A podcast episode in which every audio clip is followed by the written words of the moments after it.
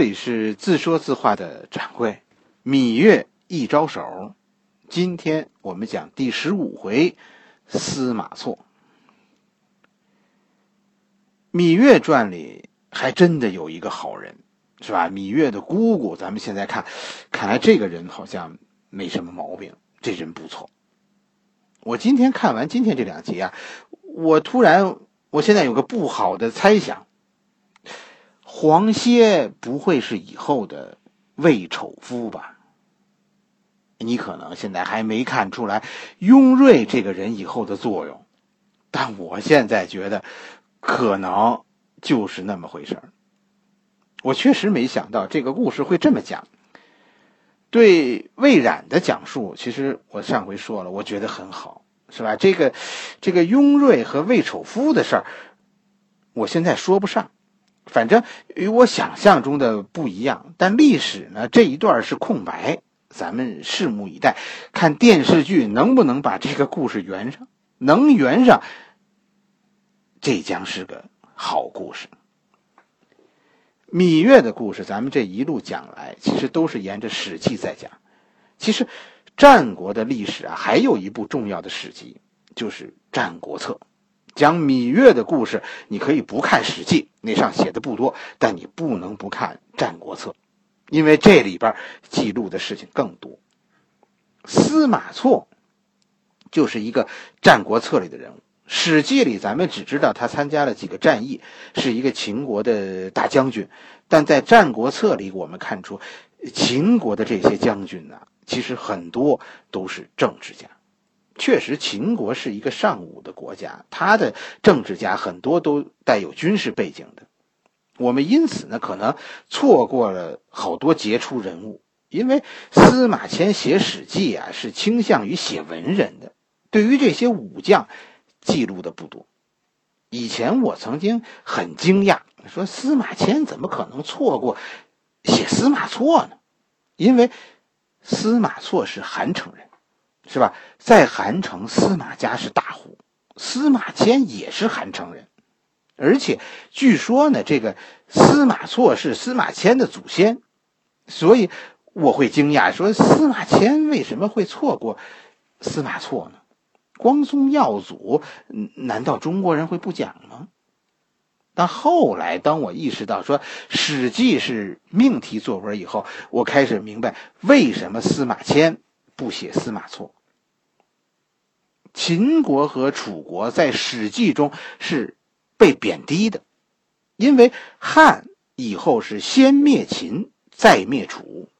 但汉朝人干得很高明，他并不是通过直接的谩谩骂。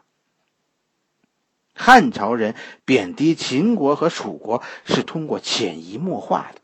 你比如说，你看楚国的历史，楚国不管什么人物，他建诸《史记》的。最终多半都会因为楚王昏庸而失势。楚国就是沿着昏庸这个笔调去写的，就是让你烦这个国家。秦国呢，秦国是沿着残暴这个套路来说的。我为什么感觉到这个呢？我讲《史记传》的时候啊，其实特别希望通过查《史记》，查一件事儿，就每场战役啊，赵军到底伤亡多少。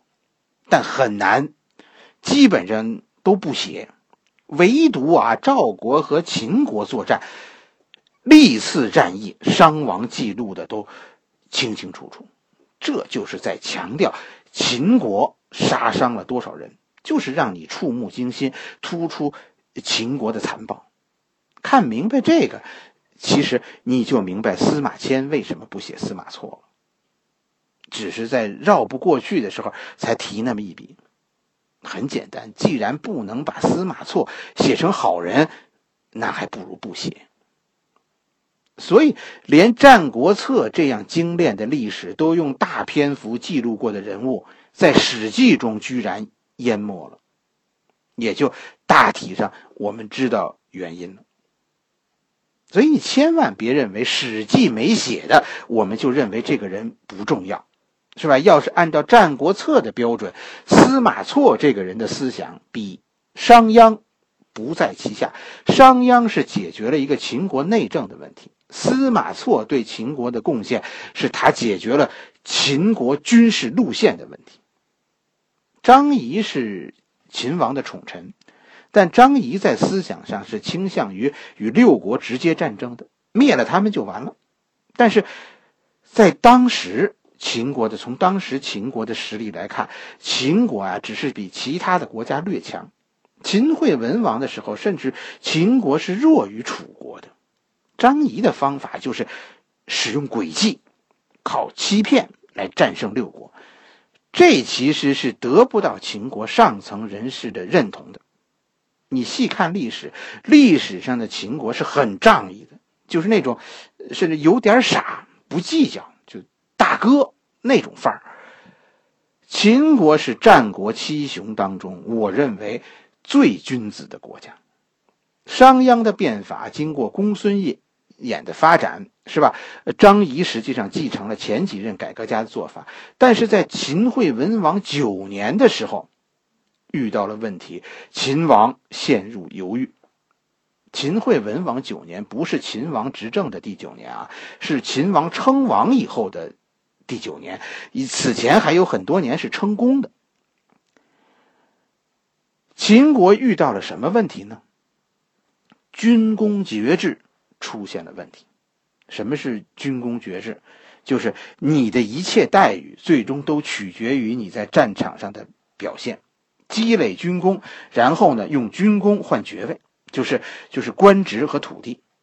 其实大家更看重土地，是吧？我杀了几个敌人，割下他的脑袋，哎，交给长官记录在案，将来我就凭这个退伍的时候换到土地，后半辈子就衣食无忧了。这就是普通士兵的秦国梦。问题其实是秦国没有实力，说一战就夺取很多土地，但只要打仗就会有人立功。秦国东进的战略现在出现了问题，秦国和山东六国陷入到拉锯战，而按照军功爵制，秦国将要给不出足够的土地。你看历史，其实秦国就是从这以后开始表现出啊，展现出极大的对土地的贪婪。这背后其实秦王是没有办法的，地现在不够用。你现在如果把秦国固有的土地分给士兵，那将会走他老爸的回头路，秦国又会陷入到与贵族的内乱之中。怎么办？这个问题秦惠文王遇到了，将来宣太后。就是芈八子芈月也会遇到，司马错就是提出解决这个问题办法的人。在《战国策》这本书里，司马错说了很多，但其中最重要的一句话就是怎么解决这个问题：对外侵略，不是向东，而是向西。宣太后以后是向北，司马错是是向西，是吧？司马错给出的解决方法就是。侵略巴蜀，说你用“侵略”这个词合适吗？是吧？四川从来都是我国领土不可分割的一部分啊。巴蜀在当时啊是两个国家，一个是巴国，一个是蜀国。巴国就是现在的重庆，蜀国就是成都，是吧？有一个故事很能说明巴蜀人的性格，是吧？这是一个相当彪悍的民族。这个故事啊，我给你讲讲。八国呀，在战国，就是秦惠文王大概上台前几年的时候，曾经闹过一次内乱。结果呢，八国的国君呢打不过士大夫，就向楚国求救。就双方说好了，说八国把三三座城市割让给楚国，然后楚国出兵帮着八国平息内乱。内乱最终在楚国人的帮助下平息了。八国国王找来了楚国将军。和楚国将军讲：“我呀，反悔了，我不能把这三座城交给你。但是我知道你很难就这样回去交差，那楚王会很生气。这样，我把我的人头交给你，你拿去交给楚王。你告诉楚王，我们八国人不会忘记楚国的恩情。这一次算我失礼了。”说完。八国国王自杀了，侍者们真的就割下他的人头去交给了这个楚国将军，带回给楚王。这就是巴蜀人，是吧？巴蜀人历史上曾经和秦国、楚国都有密切的往来，在楚怀王的心里也早就有并吞巴蜀的这个想法，只是楚怀王比秦国慢了一步。秦国是说干就干，楚国已经谋划了二十多年，但最终被临时决定的秦国抢了先手。其实巴蜀这件事儿，你能看出一个国家有一个呃团结统一的领导，有这么一个领导团队是多么重要一件事。一件在楚国谋划了二十多年都做不成的事情，秦国一个上午就决定。这件事就关于呃秦军进兵西蜀巴蜀这件事情，其实就和那个《三国演义》里刘备得西蜀的过程是一样的。三国是楚国的，是蜀国的刘璋和汉中张鲁打仗，是吧？求求刘备帮忙，结果呢，刘备失仁政啊，施仁政，把这两个诸侯都吞并了。其实秦国这一回是八国和蜀国战争，双方都来向秦国求救，秦王现在犹豫不决，主要是当时秦国和中原国家呀正处在战争中，当时好像是和韩国正在打。司马错和张仪这就展开了一场辩论。张仪的思想是是秦国啊，当时，司张仪的思想算是秦国当时的国策呀，就是对中原诸侯采取高压，防止他们相互勾结。但是呢，张仪的这个国策，最终使得秦国和中原诸侯进入对峙，就眼看着战争就就旷日持久了。这种旷日持久，我们说了，对秦国很不利。就是在和张仪的辩论中，司马错提出了强国三方法。这个方法后来被我们自己遗忘了，但日本人后来捡起来了。我们听听司马错的这强国三方法：第一，你要想强国，你就要开疆扩土；第二，要想强国，就必须强军，要强军。就要先富民。第三，你要想得天下，公道在人心，所以大王要施仁政。这三句话真的是战国历史学家认为不能不记载的。我们今天听来都有振聋发聩的惊诧。强国就要开疆辟辟土，啥意思？大国。你想不想崛起？你想崛起靠什么？靠掠夺别人。一个国家的内部矛盾解决不了的时候怎么办？转嫁这种矛盾。真的，世界其实就这么简单。我们现在身边的恩恩怨怨的国家之间的恩恩怨怨，几千年以前司马错就把这个事儿说透了。强军的根本是什么？是富民。这句话的意思是什么？是说军事和经济是不分家的。没有强大的军事，你没有强大的经济，你那个军事就是个屁。司马错所说的仁政，其实就是说，你除了会干呐，你还得会说，要把你自己宣传出去。所谓的仁政，其实不是你说你怎么做。而是说你怎么说，你怎么宣传，你的黑白不取决于你怎么做，取决于你怎么说。在我们这个世界上，我跟你说，正义是什么？正义就是你的声音比别人大。司马错的强国三段论，立刻就征服了秦王。张仪这一次没说过司马错，是吧？因为司马错这个人说的太对了。秦国立刻就行动了。秦国精锐在司马错和张仪的带领下，迅速平定了蜀国、八国。秦军因此得到了广阔的后方。这次转向，为秦国的崛起开了一个好头。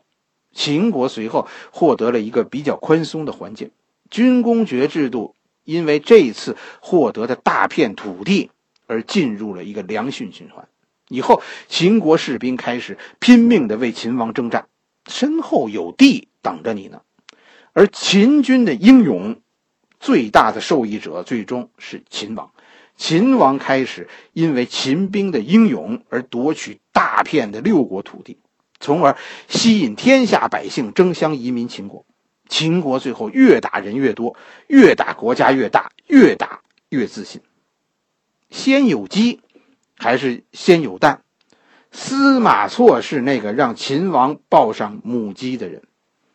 还不止这些，大量的秦国退伍军人进入四川，在三十年以后，秦国出现了一支决胜天下的军队，这就是后来秦国的西蜀军团。在后来，西蜀军团和白起的上庸军、魏冉的中央集团军、王和的函谷关军团、胡杨的北部军团，成为秦国在芈月时代以及以后很长一段时间纵横天下的秦军五大主力。西蜀军团在后来芈月时代曾经顺长江而下，解放湖南，解放云贵，把楚国。赶出长江中下游、中上游。司马错以后就是西蜀军团的头但最后司马错在立了很多功劳以后，忽然就最终就消失了，甚至于我都不知道后来他是怎么死的，是吧？查历史查不到，这其实不奇怪。你要是知道白起的命运，你就会明白，这是芈月母子关系的结果。就是芈月母子后来反目，舅舅魏冉遭到清洗，白起、司马错、胡杨、王和，这都是魏冉后来提拔的将军，他们随后都走了差不多的道路，是吧？白起最终自杀，是吧？胡杨战死在阙羽，王和战死在上党，司马错算是幸运的，不知所终。好了，司马错的故事我们就。讲到这里，下一回咱们讲讲那个同样不属于这个时代的《出礼记》。